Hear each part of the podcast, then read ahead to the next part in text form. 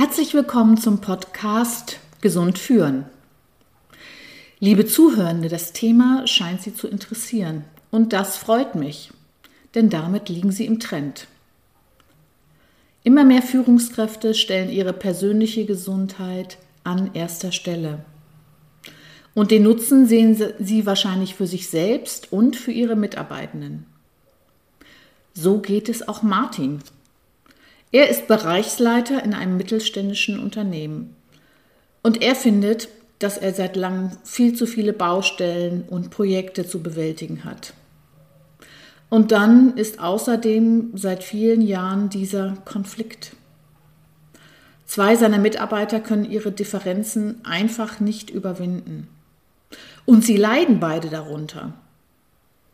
Und einem von ihnen ist das mittlerweile auch gesundheitlich anzumerken. Und Martin selbst, er hat schon lange Schlafstörungen. Von seinem Tinnitus gar nicht zu reden.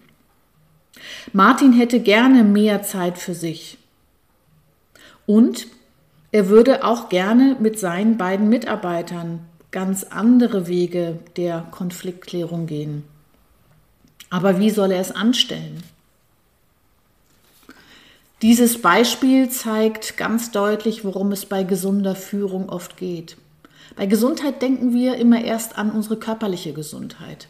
Wir denken darüber nach, ob wir uns gesund ernähren, ausreichend bewegen. Aber was uns dabei oft verloren geht, ist der Blick auf unsere psychische Gesundheit. Zum Beispiel wie stark leiden wir unter Konflikte oder wie stark sind wir motiviert, neue Projekte zu starten. All das sind Aspekte der psychischen Gesundheit. Oder auch die soziale Gesundheit. Die beiden Mitarbeiter von Martin haben einen langjährigen ungelösten Konflikt. Und das schlägt sich auch auf die soziale Gesundheit nieder.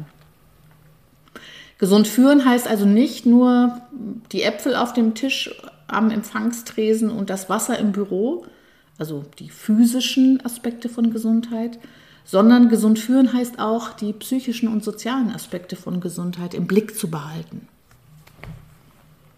Schauen wir uns ein anderes Beispiel an. Mia, sie ist Mitte 30 und hat seit kurzem die Teamleiterstelle ihrer Vorgängerin übernommen.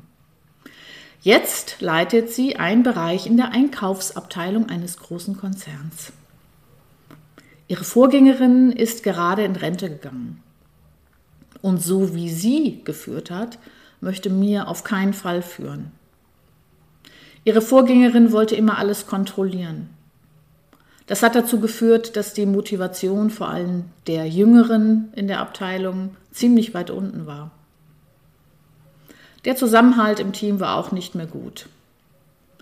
Eigentlich standen viele Mitarbeiter und Mitarbeiterinnen in Konkurrenz zueinander. Was mir umtreibt, ist ein anderer Aspekt von gesunder Führung. Ich nenne das die Schlüsselfaktoren gesunden Führens. Handlungsspielraum, sich verbunden fühlen im Team, Verstehbarkeit heißt ist das, was ich an Arbeitsaufgaben habe, für mich eigentlich nachvollziehbar, verstehbar? Weiß ich, wie ich das umsetzen soll?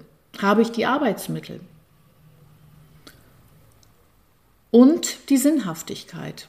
Alles wichtige Aspekte, Schlüsselfaktoren gesunden Führens, die helfen, mehr Gesundheit erstmal in sozialer und psychischer Hinsicht, aber dann auch in physischer Hinsicht entstehen zu lassen. Und all diese Ansätze sind wissenschaftlich schon seit vielen Jahren erforscht und bestätigt. Und deswegen werden wir uns im Seminar Gesunde Führung auch mit diesen Ansätzen weiter auseinandersetzen. Gesunde Führung heißt eigentlich immer beides. Für sich selbst zu sorgen, also für die eigene Gesundheit als Führungskraft zu sorgen aber auch für andere zu sorgen. Und da geht es nicht nur um die Sorge und die Fürsorge, sondern da geht es auch um die Leistung und die Leistungsfähigkeit. Beides hängt sehr eng zusammen. Ich freue mich darauf, Sie im Seminar kennenzulernen. Und ich freue mich darauf, dass wir Ansätze für die Praxis erarbeiten, Ihren Wunsch nach mehr eigene Gesundheit und nach mehr Gesundheit für Ihre Mitarbeitenden umzusetzen.